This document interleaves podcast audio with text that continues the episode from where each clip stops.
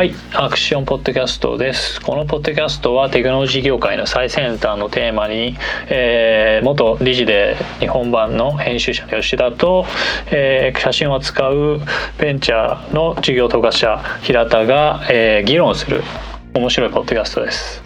えーじゃあ平田さん今日よろしくお願いします。よろしくお願いします。えー、と今回のテーマは、えー、と 芝麻信用、はいえー Sesame Credit はい。ですね、まあ、中国の信用スコアで、うんえーアリアリババのまあ関連会社のアントファイナンシャル、はいアントフィナンシャルかはい。が提供しているサービスですけど、うんちょうど多分去年の今頃くらいに日本ではかなりちょっと騒いでた時期があったかなはいと思って、まあ沈静化してきた今我々は話し始めるということで、はい。ただまあ長期的にすごい重要なテーマですよね、うん。うんこれは。これ皆さん読み方は何て読むんですかね？G マ信用でいいんですかね？その実際向こうの人が読む読み方っていうんですかね？あーいやなんかその英語の振り仮名がはい大概違はいうっていうはい。評判ですよね。そう僕も何て読むか分かんなくて多分 G マ信用なんだろうなと思って見てたんですけど。そうなんですよなんか無理やり英語を当ててるケースが多いっぽくて、ピンドゥオドゥオとかもなんかその中国語って抑揚があるんで、ね。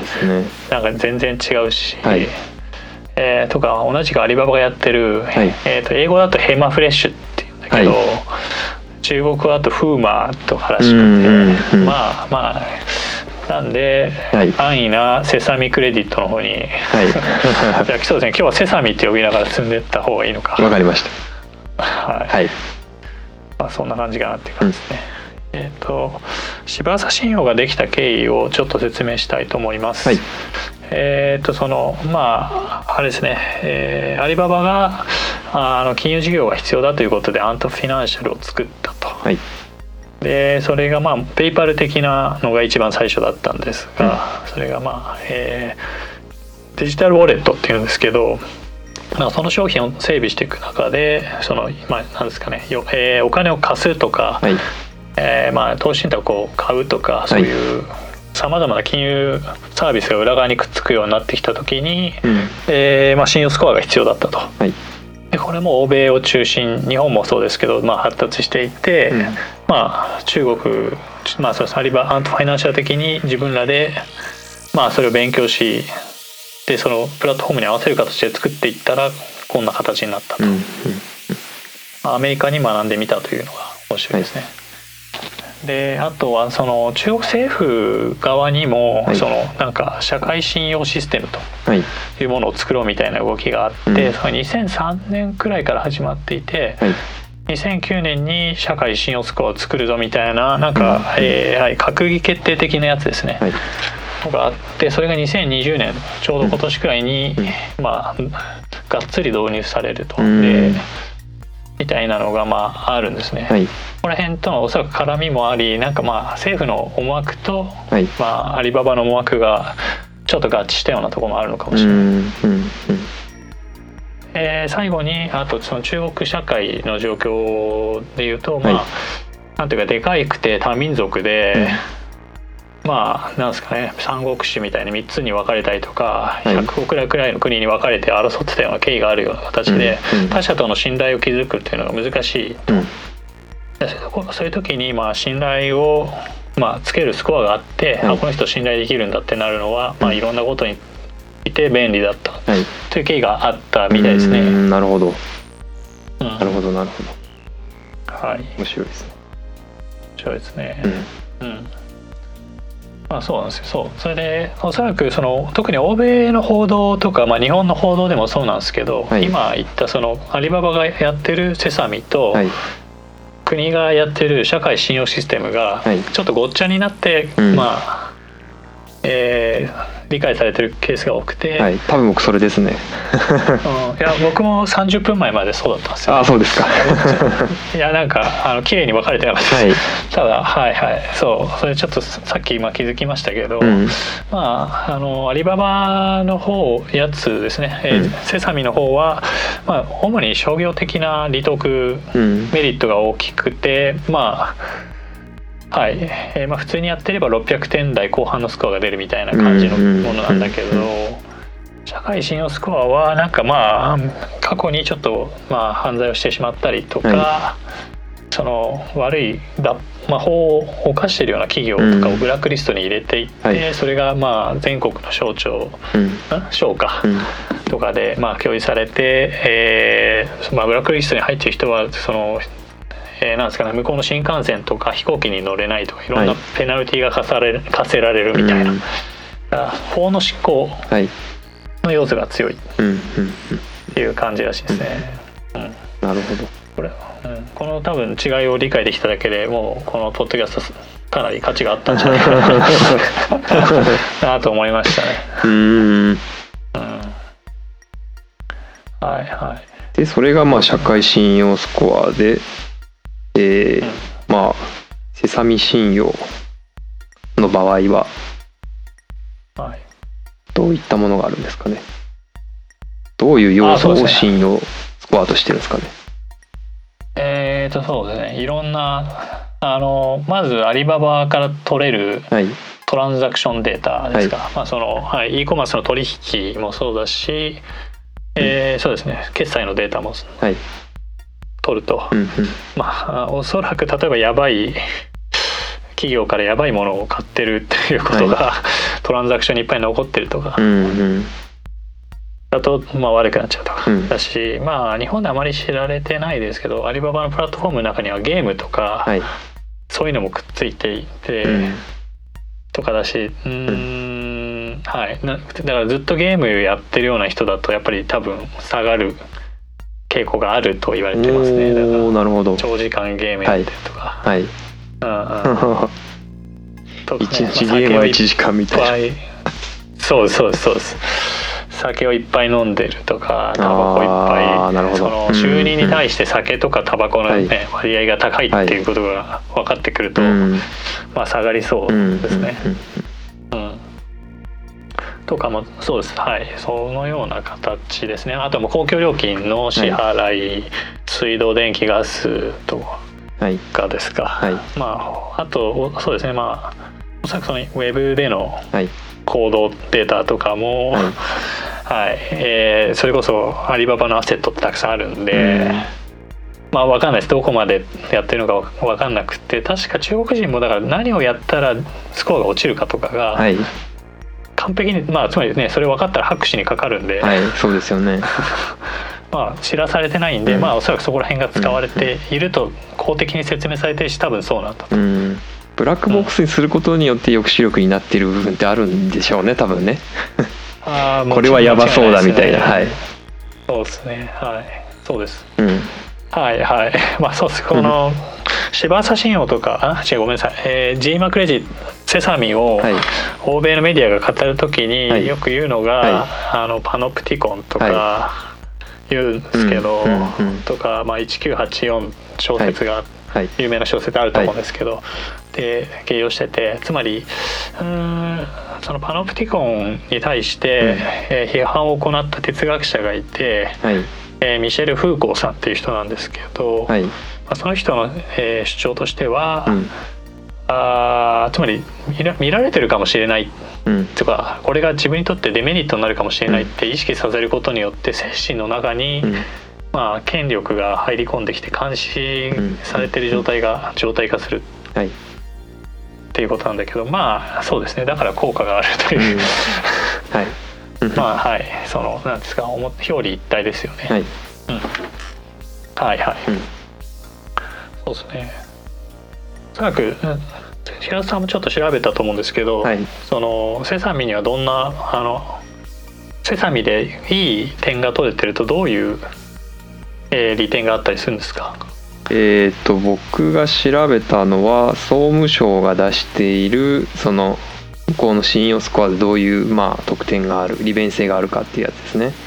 えー、と調べた中ではシェアサイクルの保証金が不要電気自動車レンタルの保証金免除。本の貸し出しサービスが保証金免除。雨傘の無料レンタル。ホテル予約の際の保証金不要。なんかあまりメメリットが なかったなっていうふうに感じたんですけど。はいはい、うん。まあ確かに。はい、別にこれいらなくね？みたいな、そうですね、はい、もうちょっと税金が安くなるとかなんかそういう感じなのかと僕はおこう思って調べてたんですけど。まあそうですね。だからはい。ただまあその総務省のデータもちょっと古かったんでもしかしたら今はああのもうちょっといいものになってる可能性はあるかもしれないですね。はいはい、はい、そうですね。それもあるし多分そのあれですよね。そのアリババのサービスの中だけで考えた時にも、はい。あの融資を受けたいって時とかに、うん。えースコアがあるんで、はい。まあその零細企業ですね、はい。もうとかが、まあえー融資を受けやすくなったりとか、うんうんうん学生とかがまあそういうローンを組みやすくなったりっはい。ていうのがあったので、うん。うん。えーあのまあ、そこら辺がでかいですね。あの、まあ、よくアメリカに、うん。日本人がアメリカに渡っていってなんかエンジニアの人がシリコンバレーとか就職した時に、はい最初困るのが、うん。クレクレヒスクレジットヒストリーがないじゃないでですすか。うんなんでまあクレカんの発行とかも多分大変だし、でそのアメリカの社会もある意味そのセサミみたいな感じでクレジットカードで物を言う社会なんですよ。はい。もうほぼこれなんていうんですかねそれそれによってその人のまあステータスが、うん。えー保証されるみたいなところがあるので、それがない状態になったりとかするし、はい。まあいわゆる各種の金融サービスに対して弱いと。うん。いうことなんで、まあうんはいその似たような状況をスコアがあることで超えれるので、うん。この点に関してはやっぱりそのあアメリカから概念を輸入して加工した結果、はい。良くしたうんと多分ポジティブに言えるんじゃないかなと思いますね。うんなるほど。今でもそういうのを聞いてうんなんか楽天のカードの審査とかもめっちゃ早いみたいな感じの宣伝をしてた気がするんですけど あはい。同じようなことしてんじゃないみたいな感じの印象を受けました。あのこういう名詞出すのはあれかもしれないんですけど。あいやもうだガンガン出してきました。そうですね。ちょっと楽天のね仕組みは分かんないですよね。多分、ねもし楽天の方聞いてたら教えてください。本当に教えてもらいたいですけど、はい。そうですね。その楽天は確かそのカードは強くて、はい。すその使用者をすごい増やしてるんですよね、うん。えーっとで市場の中のシェアも多分まあまあ広げていて。はい。でおそらくそれは積極的なうん。そういうし、まあ、審査の力によるところが多くて、はい。まあ、その時にまあ分かんないですね。だからそういう信用スコアが裏側にあるのか、はあるいはもうちょっとそのロジックが面白いからですね。つまり、うん。他の人たちがすごい、まあ、ほぼこれ賭けにちギャンブルに近いですね、うん。ギャンブルに例えることができて、はい。えー、と普通のクレジットカード会社は、まあ、このすごいディフェンシブにかけはい。ポーカーをやってるんだけど、楽天はかなりオフェンシブなポーカーをやっていて、まあ一定の自己率が出てもいいよと。うん。うん、だけどあーまあそれよりはシェアを重視して、はい。まあ、長期的にはその経済圏はいで儲ければいいみたいはいな仕組みなのかもしれないです。すね全て憶測で話しましたね。うんはい つけとこう。いやでもその可能性も十分に楽天ならあるんじゃないですかね今のね楽天モバイルとかも結構攻めてると思うんでそうですね。はいあると思いますね。そうですね。はい。だからモバイルと、はい。まあちょっと楽天の話に変わっちゃうけど、モバイルとかまでね、はい手が伸びていくと、えまあちょっとぽくなってきますよね。うんまああのただ日本一応憲法でいろいろあの 決めてて、あのなんていうんですかね、その通信データのはい分析っていうのは、はいこうグレーな部分があるんですよね。まあ基本的にはできないはずで、はいはずだけどそうだまああんま話さない方がいいなやめよう。はいまあ脱線したんでちょっと戻りますかそうっすね。はい、はい、やめようやめよう。うん。バンバン思いついちゃったんでやめよう。はい。まあまあまあそうなんですけどね。はい。うん。まあただそうサービスプロバイダーがそれでデータ収集していいのか。うん。キャリアキャリアが収集できないけどプロバイダーが収集していいのか問題もあるのでまあ、はい。ごめんなさい。ちょっとほじくり返したけどまあそれはどうでもよくて、はい。えーそうですねまあアップサイドがそうか。今言ったようなことだったんですけどあと、はい。多分もう一つが、まあ、最初に触れたようにお互いの信頼が確保できないとい。うこともあるし、はい。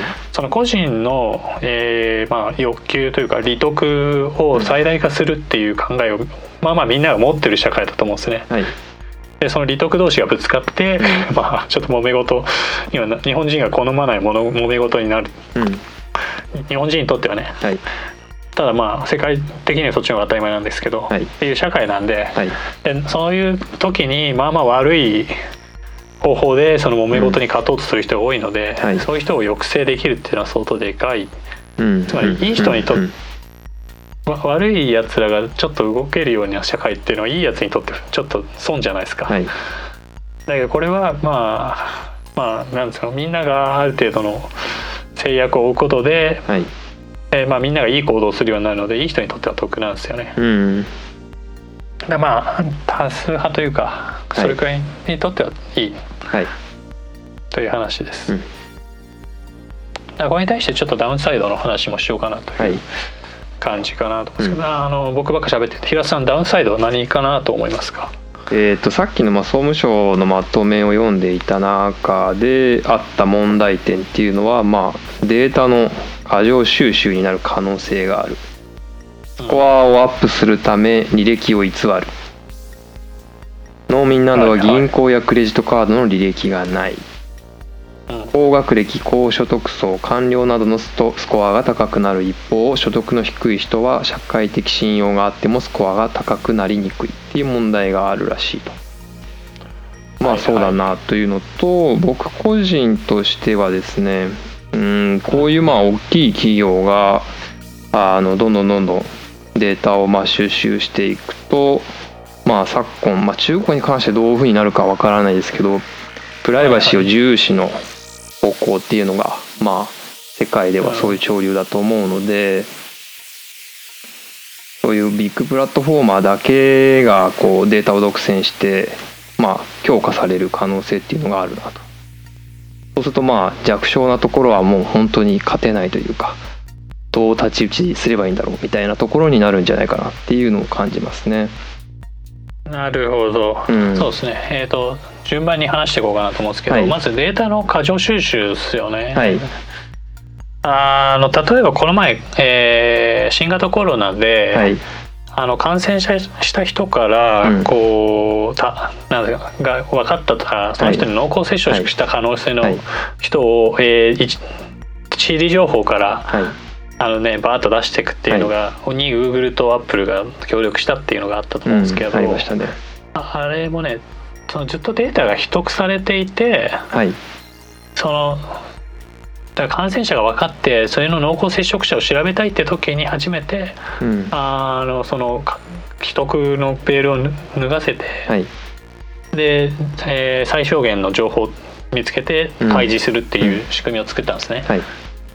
えー特にアップルってすごいプライバシー側に立ってるんで、うんはい。あのまあ邪推だけどアドテクの競争に負けたからね。はい はい。だからもうプライバシー側に立つんですけど、はい。まあはい。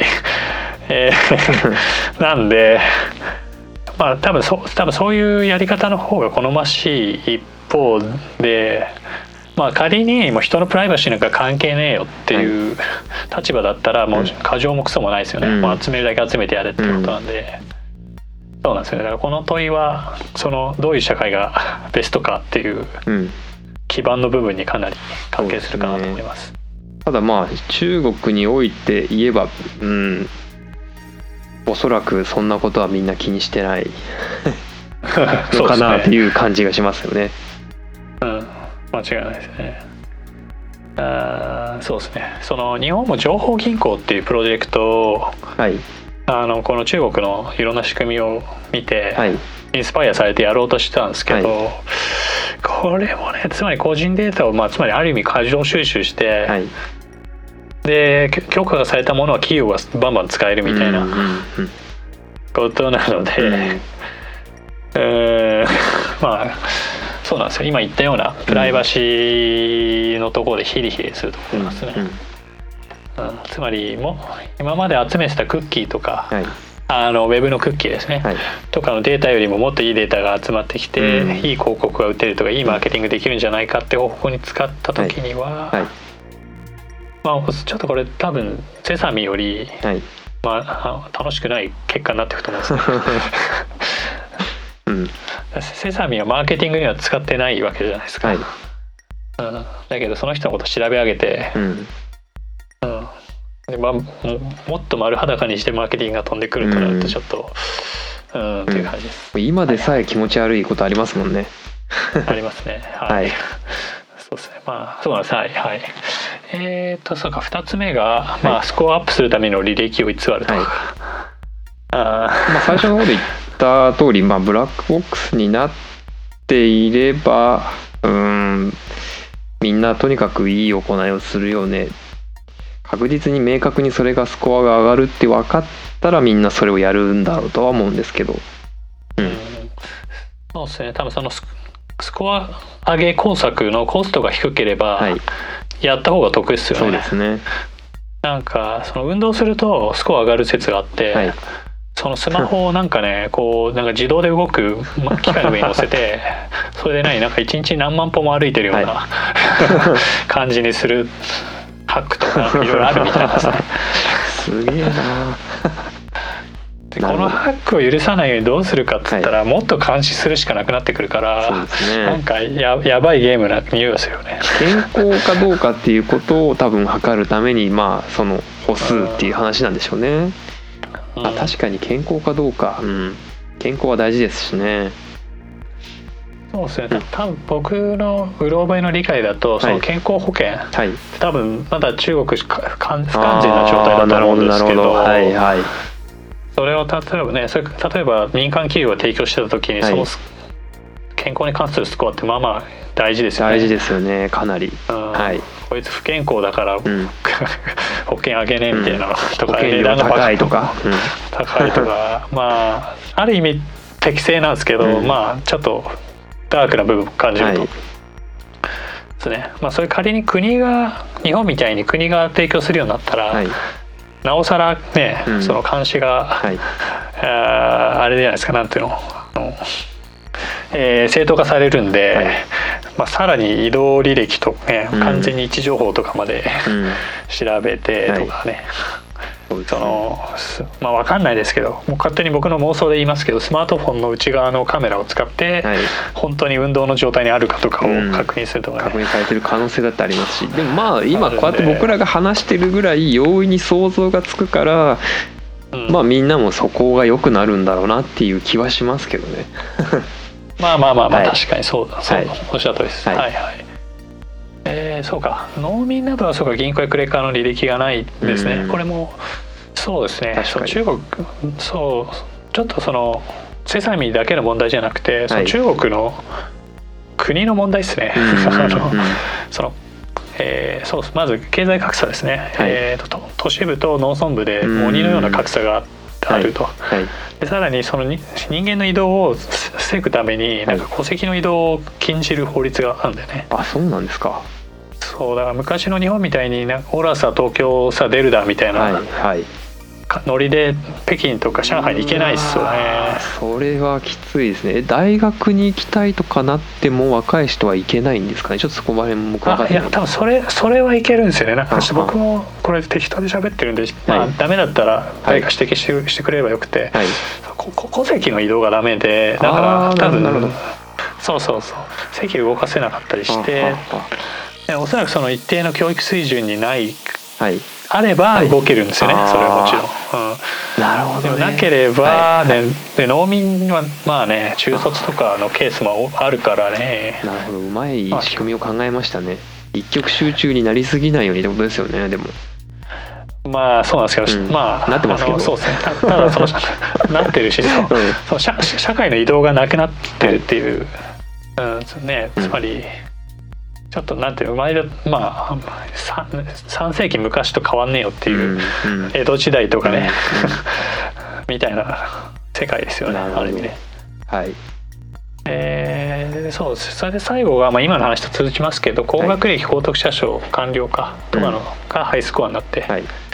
あまあそうですね。社会のあれがなんだろうな。その階級ががっちり固まり、うん。仕組みになる。うんのは、うん。間違いないですね、うん。はい。そう思います。ね。信用が高い人が高級取りで、うん、確かにそういう偏りにはなりそうですね。はい。でも人間の世界ってそうじゃないですもんね。所得が低かったって信用の高い人はいますしね。ますね、うん。そうですね。ただ多分これその中国に限らないですけど、はい。まあお金持ってる人の方が、えーなんですかねいい人として振る舞うと、うん。それに対して報酬があるのでさらにいい人として振る舞う。それをやるためのお金もあるみたいな、ってことで好循環に入っていけるんだけど、はい。お金のない人はうんなん。か、ね、いろいろギスギスして大変なのにいい人として振る舞うのは辛いなっていうのがあって、まあある意味悪循環に入りやすい。うん、うんのはおそらくいろんな国で、はいまあたあることなんだと思って、うんうん まあ、さらにそれがスコアという形で出ると、は なんていうかそれがね固定化してきそうな匂いをしまい、すね。うん。うん。うん。嫌ですねとか。今話した、うん、最後の3つは基本的にはそのだからなんていうんですかね流動性が低いというかその信用が一度ついたらなかなか失墜もしないしなんだろう上がったりもしないというか。はいはい。結構辛いですよね。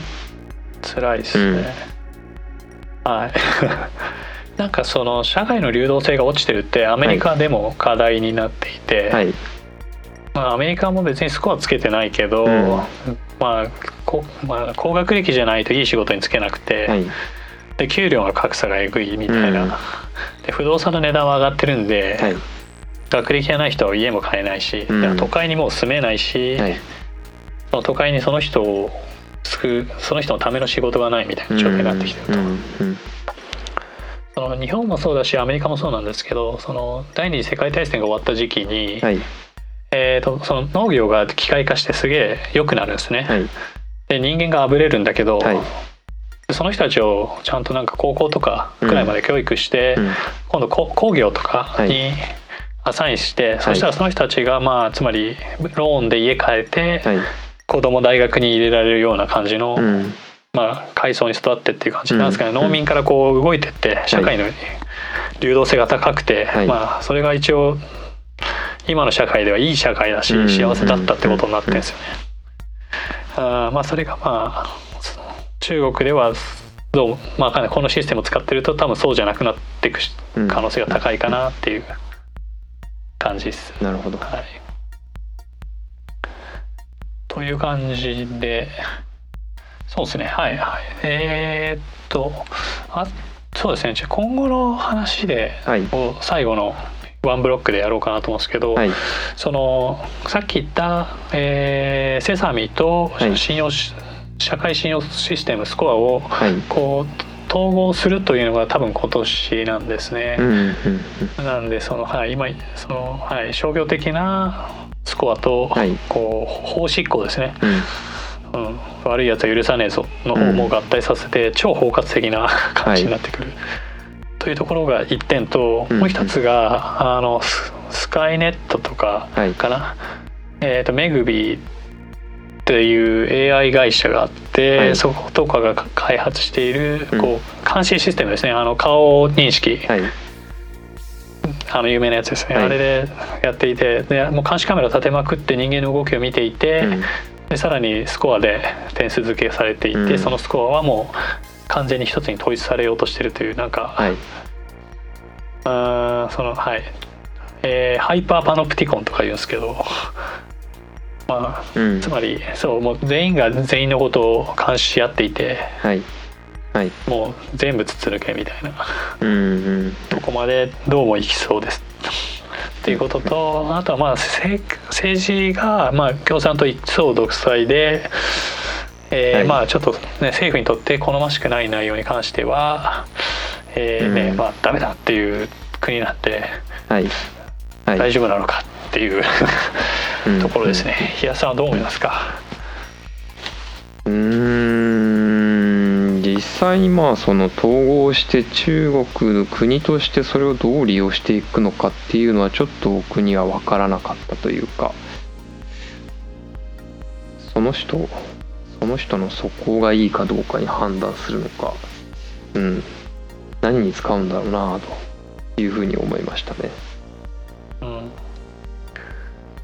まあそうっすね。だからおそらくはかいくぐってる人がバンバンいるんだとか言ってうん。いるんだとは思うしね。うんうんうんまあそのなんですかね全員を管理して、はい。犯罪減らせば、うん。つまり警察に使う税金が減るとか、はい。まあありますしね、うん。まあその社会の多分労働生産性が上がるみたいなこともあるかもしれないので、まあ、一応その多分今中国って覇権、はい。その世界の覇権を狙ってると思うんで、はい。そういう時に国がね、うん。あの経済が高いレベルになるっていうのはうん。大事だから、うん。多分そういうところら辺なのかなとは思いますね。うん。で多分このシステムねまあまああのアフリカとかにはい。もう売り始めてるんですよね。あそうなんですか。じゃあ入ってる国もあるアフリカで。そうですね。部分的に多分そのカメラの方ですね。そのはい。カメラ全体監視してみたいな。のはい。が入ってる国ありますね。うそのんアメリカにすごい、えー資金援助していて中国国でね。はい。いろんな国に。はい。でもうなんていうか。でそういう中にじゃあこれ受注し 勝手に言っちゃいますけど受注してくれよみたいな感じで多分、はい。そういう取引にはなってると思うんですね。ああなるほど。で中国のその、えーと資金支援っていうのやり方っていうのは、はい。戦後の日本の東南アジアへの資資金支援とか、まあ、中国への資金支援とかのやり方をはい。すごい勉強してるんですよ。うんうんうん。東南アジアとかはまあなんていうかそのまあ企業がビジネスする時においてすごい日本企業にとって有利な状況になってる国がたくさんあるんですけど、はい。それはまあねダムとかなんだとかに関してお金をまあ上げたり貸したり、まあ、特に貸したりしてる、うん。してきた長いはい。あれがあったので、はい。それをアフリカでやろうっていうのがあるんですけど、うんまあ、そこに乗っかってるんですね。なるほどはい。えー、そうそう。そんな感じですかね。うんはい。だから海外に輸出されていくとね、どうなのかってある。どうなっていくんですかねうんそう。あ僕そのインドネシアという新興国にごめんなさい喋っちゃうけどはい。いた立場としては、あのうんまあ、インドネシアがどうかわからないですけどそういう国にとってはプライバシーを犠牲にしてでも、はい。そういう安定が手に入るってことはすごいいいことなんですよ、うん。やっぱり。うん。うん、だしうんその社会の安定化っていうのにすごいコストを払ですよってるんですね。ね。うん。うん、その国家予算に占める割合がでかいんで、うんうんと考えるとやっぱこういう合理的なんですよね、ある意味では。だからまあいいことかもしれない。ある意味では。はい。ただそう、うん、それがその国際政治政治の中で、はい。中国がねそういう国に対して影響力を使いたいって時に、うん。まあ、なんか変な感じのことが起きるとするとまずいんですけどね。うん。まあそれもありますしさっき言った問題点っていうのもね多分うん出てきてみんな結局困っちゃうとかねあるかもしれないですよね。そうですね。うんそうですね。えじゃあまあそろそろまとめますか。はいえっ、とまあそうですね。えっ、と非常に先進的なシステムを、えーセサミックエジットってのは作ったと。うんでそれをアメリカから学んで日本、えー中国に輸入する過程で自分らのビジネスに合うようにモバイルインターネットに合うように作ってうん画期的だし、まあ、中国の、えー社会の文脈に合ってたと。うん。でこれがまあ今後は世界に広がっていく可能性があるし、うん。まあそうですねそういう、まあ、ある意味アリババとかのようなすごいでかい一社とか、まあ、あるいは中国の共産党みたいな、そうですね、えー強大なプラットフォームに全てのパワーが集まっていくような、うん。えーきっかけになりうるシステムかもしれない。はい。はいだからまあ今後も見見守っていきたい。という、うん、うん感じですね。はい。はいじゃあ、えー今週もどうもありがとうございました。えっ、と、吉田と平田のツイッターのフォローと、えーアクションゾーンのツイッターもあります。えーこのポッドキャストは、えー Spotify と Google ポッドキャスト、Apple ポッドキャストで放映しているので、ぜひサブスクライブのボタンを、みえーもう聞かなくてもいいんで押してほしいと。でさらに、まあ、シェアもしていただけるとありがたいです。えー現在のところかなりコアなファンがついていて聞いていただけているので今後ともよろしくお願いします今日はどうもありがとうございましたはいありがとうございました。